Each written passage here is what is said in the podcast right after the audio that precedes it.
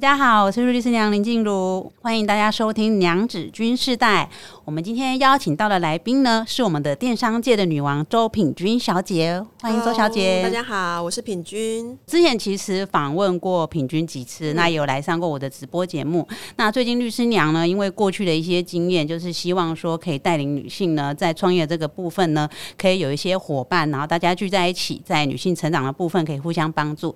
那今天娘子军世代这个节目呢，就是希望可以透过邀请在呃每个业界呢都表现很好的一些优秀的女性来这边跟大家分享她成长的历程。那我们的第一期来宾呢，周品君小姐，相信大家都非常的熟悉，在电商界的话，她算是。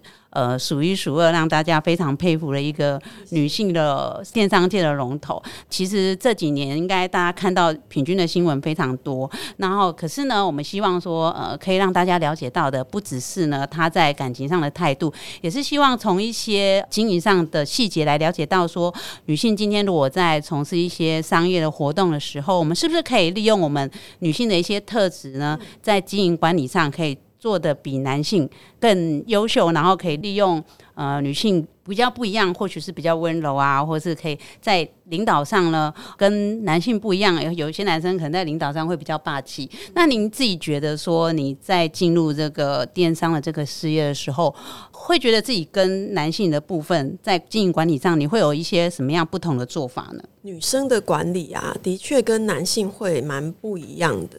但是很多人会以为女性的部分就是会比较柔，我倒觉得反而女性是，如果你在商业上面或者是你在事业上面要有所突破，其实刚的部分也是会有的。那只是说你可能要更呃擅长于什么时候用刚，什么时候用柔，针对问题这样子，并不只是全部都是柔，或是全部都是刚硬。我觉得是这样，你其实有些事情是可以用比较温柔的方式，或者是用。示弱的方式，诶，这个东西我遇到我不会的事情，我就直接说啊。可是男生主管可能他可能会说，这个就是交给你们去办就对了，对。可是我的话，我会说，诶，这个东西我也不太懂，诶，可以交给你们吗？嗯，对。所以我觉得，其实女生要好好善用这一块，不要太逞强，反而这一块会是你的优势，诶。所以你不会介意在部署面前，就是表示出自己没有他懂，然后或者是没有他厉害。我觉得这是正常的，我反而觉得这是正常的，因为。如果什么我都比你厉害，那我找你来干嘛？你一定有很多东西比我厉害，所以我需要你啊。对我反而是会想要让部署知道这件事情的，就是哎，你这块比我强，所以我很需要你在这一块当我的左右手。就是他不会说，哎，我好像不能够呃让部署觉得我没有你厉害，那我怕我会带不了你。对，所以他在示弱的状况下，反而让部署可以更有这些空间来表达。我反而觉得是各出其强，本来团队就一定有人。这个比较厉害，有人那个比较厉害。那老板通常可能是通才，嗯，每一种都会一点，然后有领导统御的能力，呃，可以带领团队的凝聚力。可是他不一定专业的部分比你还强，对不对？那我觉得这个部分就可以直接说，哎，这个我不会，那可以请你协助我。但是可能大方向是由我提供给你的，我觉得这样子才是一个呃上级跟下属的很好的一个合作关系。嗯，我们知道说您从大学的时候就开始从事电商业了，然后其实一开始做的就是服饰嘛，到跟现在是一样的。对对，因为您对时装比较有敏感度。然后可能对他也比较热情，对对对，嗯，那其实呢，如果你看现在在创业的，应该是男性还是比例比女性高？像我自己在接触很多身旁的女生，她们其实是比较没有勇气去创业的。呃，如果以你自己的经验来讲，你会觉得说你今天会在大学的时候就勇敢去创业，是跟你个人的性格有关系呢？就是因为你的性格就是比较适合当老板，还是你觉得其实每个女生她都有那个能力去当老板去创业？但是呢，你可能要解决。自己的什么样的价值观的问题，或是怎么样去面对自己内心的问题呢？我觉得要创业有很多的条件，比方你心灵上面，你就要属于是那种比较愿意承受挑战跟风险的人。那我觉得，如果你性格不是这样的人，不见得要勉强，你可能可以找一份很稳定的工作。因为其实创业这件事情，每天都是要承担很多的风险的，很多的损耗的。那有些人的心脏就没这么大颗啊，他可能就没有办法经得起这样子的考验。那我觉得就也不用勉强，对。但是女生的女人的事业要很好，我觉得这是一定的。那事业很好，不见得是创业，我觉得是看你的性格适不适合。那刚好也有那个契机，因为我大三的时候创业，是因为。刚好就是玩网拍玩一玩，就变成哎，刚好毕业之后就直接从事这个行业这样子。那很多人可能是现在想要增加一点收入，那我会建议可能先用兼职的方式、兼差的方式，直到你确定这个东西你可以正职来做，再全心去投入。你不要就是毅然决然的就辞掉工作，然后就把存款给花光了，这样子就会变成有勇无谋。我觉得女生对啊，你想要创业可以呃阶段性的来，对，除非你现在已经存到一笔创业基金，那当然你可以试试看。那如果还没，你可以嗯用兼差的方式来尝试，我觉得会。会相对比较安稳一些些。嗯，平均讲到的观念很像现在大家所说的斜杠。对呀，嗯，就是你可以有一个本业，但是你斜杠后面有很多各式各样的身份。对对对，而且你也可以借由这样子，就发现说你其实承可不可以承受。有些人可能才刚开始就发现哦，这样好累哦。那你就要知道，如果你自己创业当老板，你会比现在这样更累哦，因为你开始要。有很多的员工，有更多的事情，而且你可能辞掉你的工作，你会没有正职的收入，你的精神压力、你的经济压力各方面都是 double 上去的。那如果你在斜杠的时候，你就已经觉得好像有一点辛苦，有一点累，或许你就要调整一下你的想法。没有一定要怎么做才是正确的，就是符合你自己的需求跟个性。那什么东西都可以去尝试看看，然后不断的在这个过程中修正自己，这样子就好了。嗯，像我其实过去一直都是跟着我先生一起做生意。早年我们那时候大学刚毕业的时候，做了很多年的餐饮业，然后后来大概毕业十年之后，因为他考上律师，然后我又当他的助理。后来自己开业之后，就我们才一起走律师事务所这一行，走了七八年到现在。那我自己在前两年也是开了一个公司，叫做娘子军，然后专门就是做行销跟创业相关的议题。然后也很希望说，因为过去我们事务所在帮一些女生在打官司的时候，其实发现很多女生都有经济上的问题，所以我自己会想要走这一块，就是希望说可以帮很多女生尝试去。创业，如果说她在过去的职场上的经验很少，那如果因为可能婚姻发生问题，或者是其他任何的原因，造成她必须被迫创业的话，在这里可以找到一些资源。那我可能就会把娘子军这个部分当做自己斜杠的创业。如果说以娘子军这个创业我自己来做的话，我会觉得创业的人或是负责人啊，最大要承受的，除了一个就是您讲的风险，然后第二个就是独立。因为很多事情，当你在当员工的时候，像我自己过去啊，算是我老公的员工，所以呢，我什么事情最后无法做决定的时候，就是老公做决定。反正老板就是最后要做决定的人。这个其实也刚刚跟您讲了，说承受风险有关系。因为当你做决定，你就要承受风险；当你做决定，你就是负责的那个人。对啊，所以我自己在做娘子军的这个。过程中，我是这个公司的负责人，就会发现说，我每个决定都是我自己要做负责。跟当员工的时候，整个心态是不一样。对对对，所以譬如说，关于娘子军这个领域，我最后要做决定的时候，我没有办法再去问我老公，我就是做最后决定的那个人。有时候你就会觉得说，其实我在蛮多次我也看到说，领导者是孤单的，因为到最后你还是要依照自己过去的经验，跟你未来你自己的规划去做下那个决定。考量可能会很多，然后你会想到很后面或很长远的事情。但是你的伙伴或员工不一定理解你啊，嗯，他可能会觉得为什么你会这样？其实不是每个人都认同你的，可能只有你自己知道你在干嘛，然后你可能也不会想要跟别人解释那么多。所以其实内心的那个力量要很强大，哎，真的创业不是只是要有钱或者是有那个资金而已哦。其实我觉得最需要强大的是心灵的力量。对，而且你要常常去回想说你创业的时候当时的。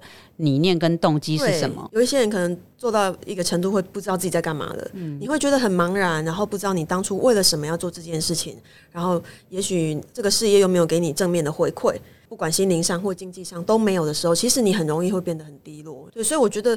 哎，创业真的不简单，对，非常，但是非常有乐趣。是，如果你能找到一个正向的循环，其实也会做得非常开心。对，因为刚刚我们讲到的时候，因为承受风险的关系，你要自己去做决定，这个部分好像觉得说是比较。会让你觉得担心跟恐惧的地方，可是相对而言，跟相比你在做员工，都是别人在做最后决定。其实你有一个很大的自主空间，是，所以在这个自主空间里面，等于就是都是你自己的世界。对，然后你可以去掌握你的世界，就算最后的你下的决定，呃，造成最后结果可能是失败。但是你还是会觉得很开心，这个过程都是你自己决定。可能是学到了很多，然后又成长了。嗯，那这些养分可以陪伴你迎接下一次的考验，这样子。那有些人其实这样越做越开心，对，然后就觉得就算失败还是很开心。对对对，因为我觉得这样子也很 OK，是啊。对啊，所以其实如果从大学到现在的话，您几乎都是走在创业的路上，没有当过员工，是不是？对耶，没有当过员工，然后也没有打过工。但是您在其他的节目跟过去我们看到你受访的时候，你有。聊到说，你觉得你过去的人生很多是在呃实现长辈为你规划的人生清单。如果说你一直在创业的话，感觉你应该是什么事情都是自己做主。为什么你会说你过去很多时候是为了长辈的清单在？我我觉得其实我从小就是一个乖学生，你知道吗？我直到走上叛逆的路上，好，我到什么时候开始叛逆呢？到大学，因为呃，我们家是那个军工教的家庭。呃，一直以来，妈妈都是希望我就是走公职，或者是当老师。那她觉得很安安稳，呃，福利很好。那女生这样最好了，对。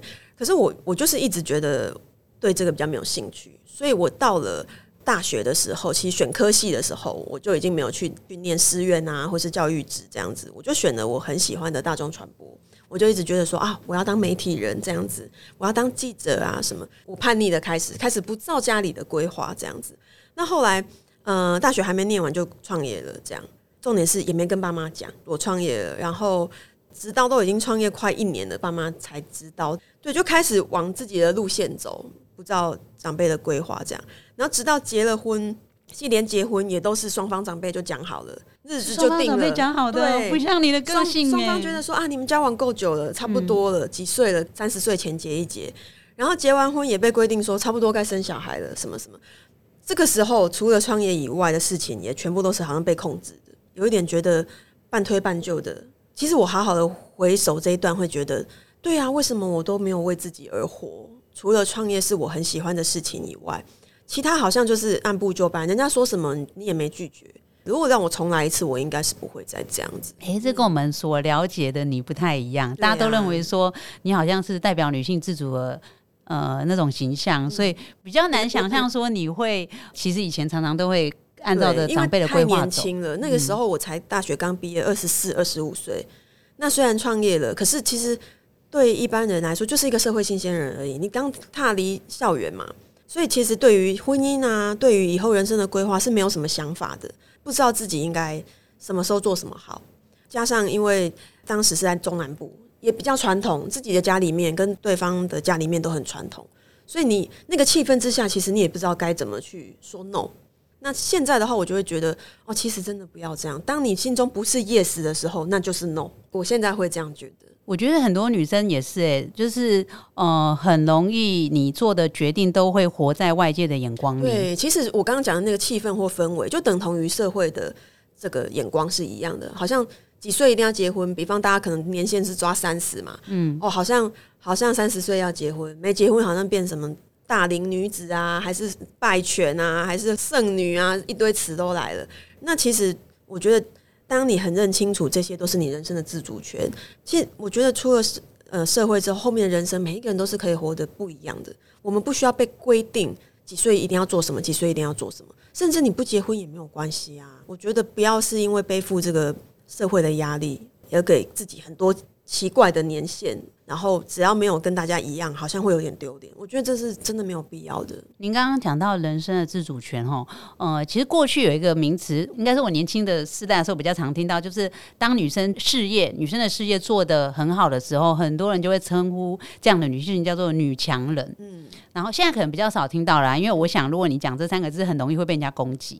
对，那为什么就是女生在创业的部分或者事业上表现特别好的时候，大家就会认为她。她是女强人，然后就是事业很好，那个形象就会跟温柔的小女人不一样。你觉得女生有办法兼顾这一块吗？就是我的事业可以表现的很好，但是我也是可以是那种温柔的小女人。那有必要兼顾吗？还是我们其实不当小女人也没有关系？那我自己走过来这一招，我是觉得，其实能够站到一定事业高峰的女人，她们一定都不只是强势的。他们其实一定有他很柔性的部分，在你看不到的地方，可能去做沟通协调的部分。他绝对不会只是强势的。那有时候看起来很强势，是因为就像刚刚静茹姐讲，你需要下很多的决定啊，你需要领导一整个团队啊，你不强势可以吗？如果你只有柔，那你一路上可能是被别人牵着鼻子走。所以，当你需要做一些决定或承担很多风险的，你的个性当中当然是会有一些强势的地方。只是大家在看女性跟看男性的期待是完全不一样的。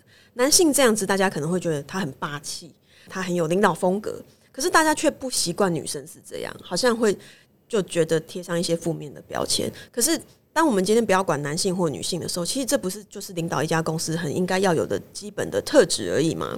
何必去管他是男男性还是女性呢？那我觉得女性的部分看你自己的个性，如果你的部分是强势多一点，那温柔少一点，我觉得也没有关系。看自己的个性是怎么样，就随着自己的个性去走。那如果你发现不管在公事上还是私事上，如果有一些些阻碍或障碍，那也许我们就应该要去修正自己。因为很多事情你发现太强势的情况下瞧不成，或者是自己可能会吃到一点亏。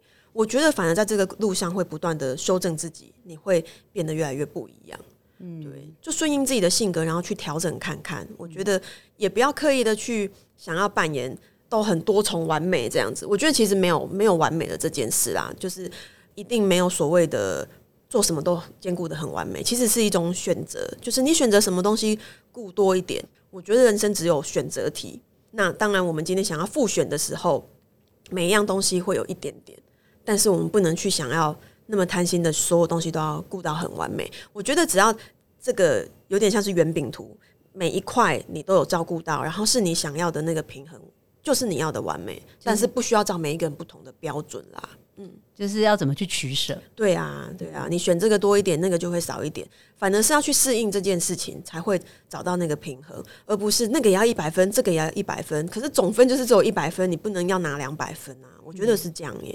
所以像你自己在跟小朋友相处的时候，你会遇到说，呃，自己会心里有一些愧疚感，说我分给他的时间不够多，或是你自己的小朋友会跟你抱怨说，哦，你都那么忙，你都没有时间陪我，有遇过像这样子的取舍上的困难吗？就是难免有时候你一定会，呃，在工作的时候会觉得这样子分给小朋友时间是不是太少？其实我觉得创业有这个好处，就是你时间至少是比较自由的。像我现在就是周休二日的时间，一定是。陪女儿、陪家人这样子，然后我会尽量准时下班。比方我可能尽量七点的时候就下班回家陪女儿。那事情如果没做完，我会陪完她，让她睡着了，可能十点后、九点半以后，我才开始再接着把我的工作做完。那我尽量不去影响他的时间。但是我也会让他了解，如果是像现在放暑假，然后平日的时候，他会说我为什么不陪他，我就会告诉他，可是妈妈没有暑假，妈妈要上班。我觉得你就是告诉他，你也不要因为小朋友的不理解，然后就觉得呃自己很愧疚这样子。我觉得最不好的状况就是你去上班的时候一直想着小孩，然后你工作就无心工作，然后你一回到家，你又觉得今天。工作很多事情没做完，你陪他的时候也心不在焉。我反而觉得，你就你就选清楚哪个时段你到底要做什么。你要工作的话，那你就赶快有效率的把工作完成，会有更多时间可以陪家人。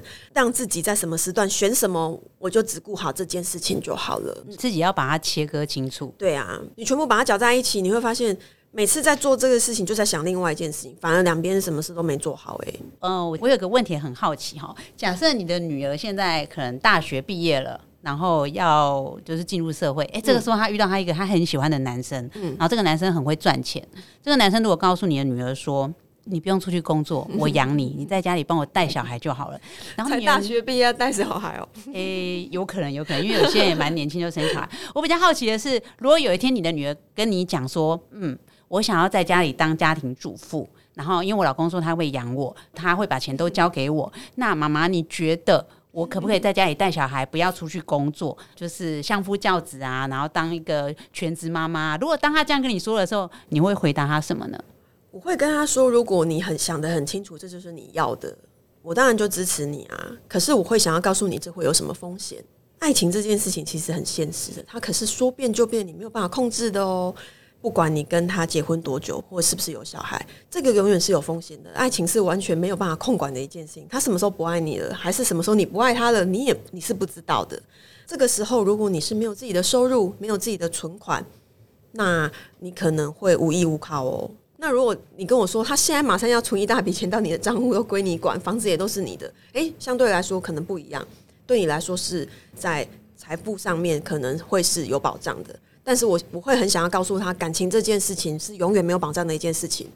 那我会希望你不要是因为把感情跟财富这件事情呃给搅在一起，因为我觉得很多女生是这样子，把爱情或婚姻当做长期的饭票，然后当你的爱情或婚姻毁了的时候，你也没有饭票了，然后你又没有谋生的能力，也没有职场工作的能力，然后当你失去了爱情或婚姻，你就陷入了地狱一样。我觉得这是最可怕的。那如果今天你把每一件事情是切开的，当你今天即便失去了爱情或婚姻，可是你其他都还好好的，不会太受伤，对不对？你就有时间，你有精力可以站起来。可是如果你把所有东西绑在一起，一失去的时候，你就失去了全世界哦。我想我是会告诉他这些风险的啦，但是我会尊重他的选择。我是一个不会勉强他的妈妈，这样子我没有办法管你的事情。你成年啦，你十八岁以后你要做什么？我都只能给你建议，可是我没有办法规定你要干嘛。我我是这样，我是比较开明的水瓶座妈妈。但是出什么事，那你要不你要自己负责哦。我我是这样子觉得。我们事务所遇到一类型的经济弱势的女生，就像这样，都是当全职妈妈跟家庭主妇。还有另外一个类型是，她虽然不算是全职妈妈或者是家庭主妇，可是一直以来，就像我跟我老公一样，律师娘就是。律师的太太，他们就是当某个人的太太，对不对？对，比如说会计师的太太啦，公司负责人的太太啊，建筑师的太太啊。那她做的事情可能就是会在公司里面帮她的老，她老公可能是负责人，所以她当会计，也当行政，也当总务，什么都当，反正就是当他的特助，当他的助手。讲他可能是当了十几二十年，可是有一天如果双方出现问题的时候。呃，他可能不是会失业的，对不对？对对对，所以那这个时候我就会觉得，那你就要有自己的存款。嗯，那如果今天有有小朋友的话，呃，你也有能力可以养得起你自己，养得起小孩。嗯，对你千万不要因为事业是跟老公一起的，然后你都没有自己的收入，想说反正都一起的，不可以哦。我觉得这样子是不行，即便你是在。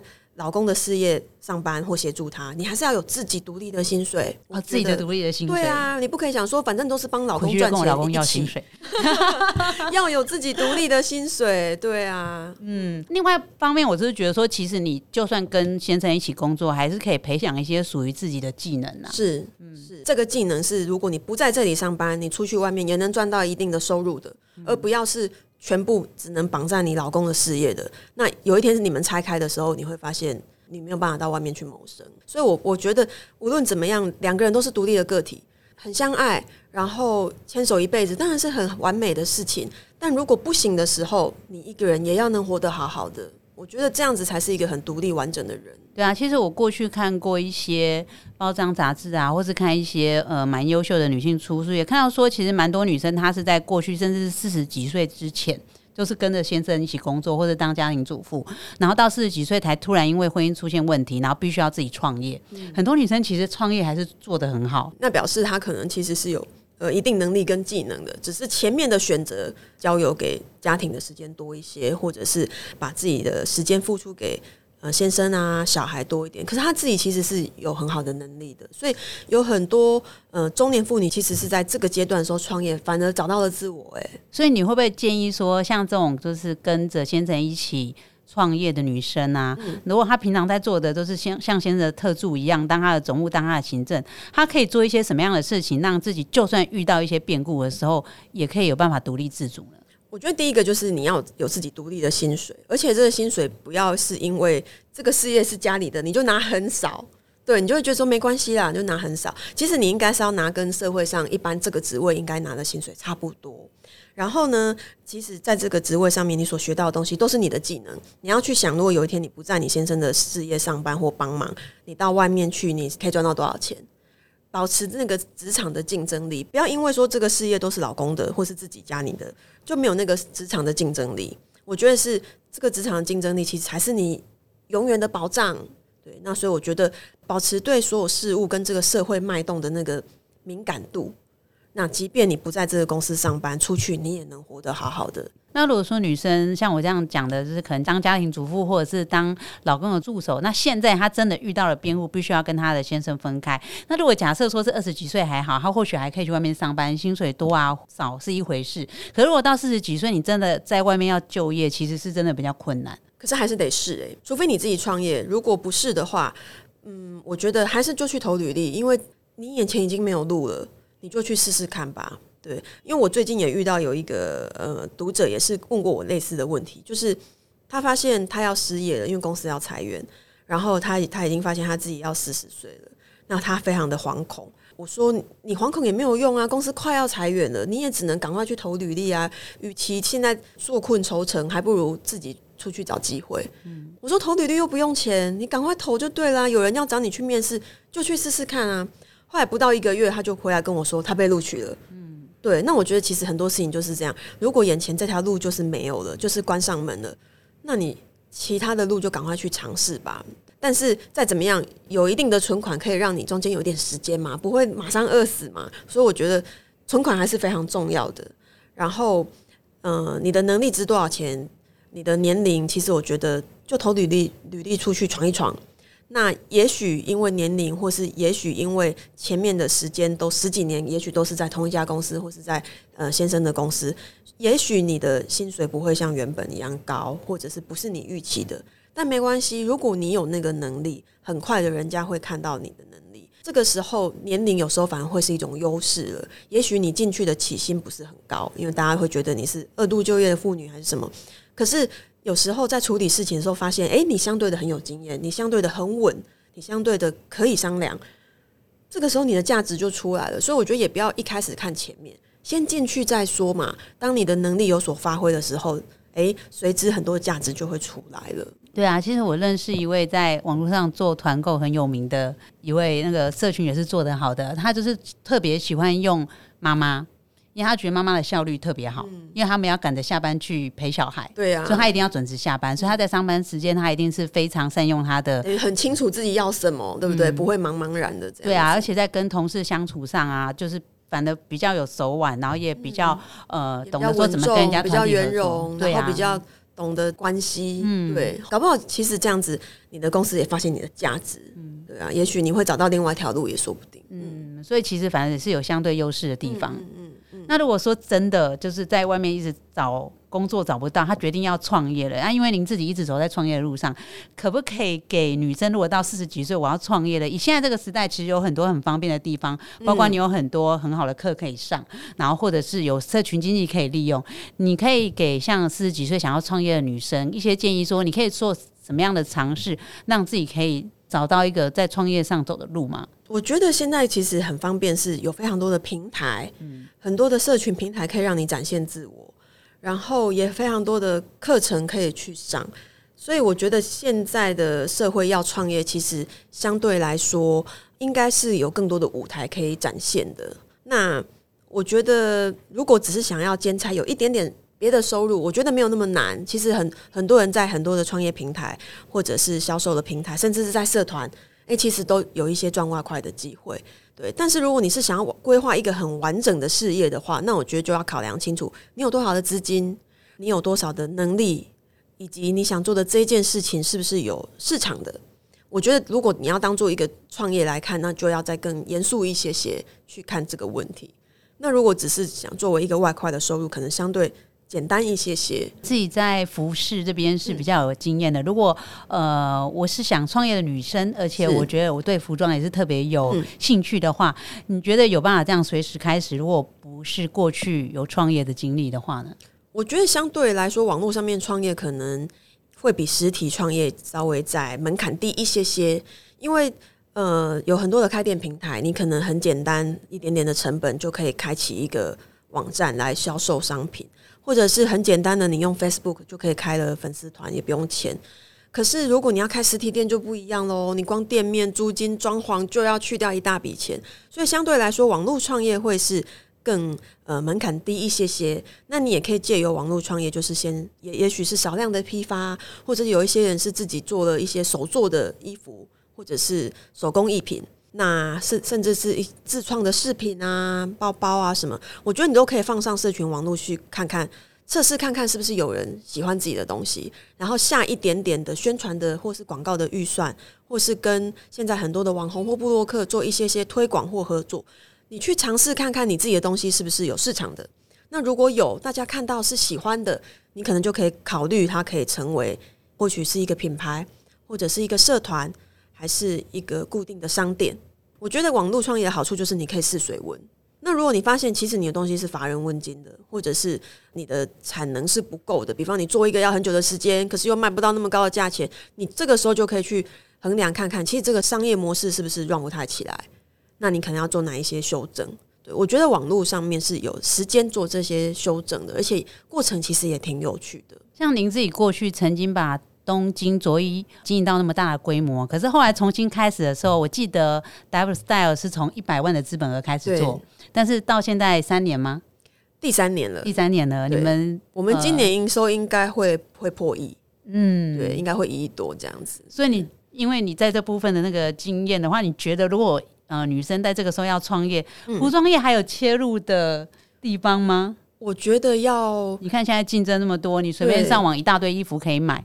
是啊，所以我觉得竞争这么激烈的情况下，你要更确定你其实是有脱颖而出的能力的。像其实，嗯，我一直都是非常喜欢衣服，所以我对衣服这件事情是非常有呃敏锐度的。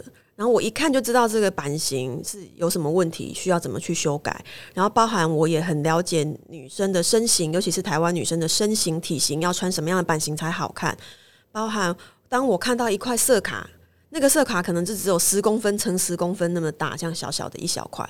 可是我脑海中就会出现这个布料适合做的版型，所以我自己知道，其实我做这一块是有一些天分的，所以我才一直很鼓励所有女生，你要知道你自己的能力跟天分在哪里。你要知道哦，当你要做一件事情的时候，这个世界上有多少人对这个是有很多很多特殊的天分。他一秒可以看这个布卡就产生版型，那如果你看一个小时，你会想不出来，你要怎么跟这样人竞争？所以不要去做自己喜欢但没天分的事情哦。你很喜欢，我跟你讲，谁不喜欢漂亮衣服啊？哪个女生不喜欢？可是有天分的是很少数的，所以我觉得你要找到你有天分的事情，你做这件事情花的时间比别人少，可是你的成就却比别人大的事情，那才是你擅长而且有天分的。你往这条路去走。你会做的很好，对。那我觉得我很幸运的，我找到这个东西，我很清楚，我知道我这一块的能力是比别人好的。那你说这个东西怎么培养起来的？就是其实先天有关系，后天的努力也有关系。但是有很多东西真的是你也不知道他什么时候有的这个能力。对，像我有个朋友也是，他可以几个晚上写出八万字、十万字的小说，诶。或者是有一些人很有天分，他一个晚上可以做好几首畅销歌曲，那个真的是天分。那所以，如果你在某些东西是没有天分，你就要想你怎么跟这样的人竞争。所以我反而是很鼓励大家多尝试不同的兴趣，然后去找到自己特殊的能力，然后往那一块去发展。我觉得会比纯粹有兴趣来的重要很多。有能力，其实我觉得是比有兴趣更重要的事情。嗯嗯。所以你会说，W Style 今天在几年内可以成长的这么快，是因为创办人周平君小姐的天分吗？还是你觉得她跟其他的服饰品牌，它就是有它不一样的经营方式呢？我觉得，因为毕竟我做了十几年，除了天分以外，后天也非常多的经验，然后可以来做发挥这样子。嗯，我也很努力的在规划整个品牌的调性，所以呃，是让 W Style 这个品牌在出现的时候，其实跟市场是有些区隔的。然后，嗯，最主要还是因为掌握了现在社群的行销能力，这样子。所以我觉得，其实要创业，真的不是只是你很喜欢漂亮衣服这件事情而已，而是要有很多相关不同的能力，包含你要有行销能力，你要有领导团队的能力，你要掌握这个社会的脉动，然后服装原本的专业也应该要有，然后你要有资金，还要有承担风险的能力。我觉得。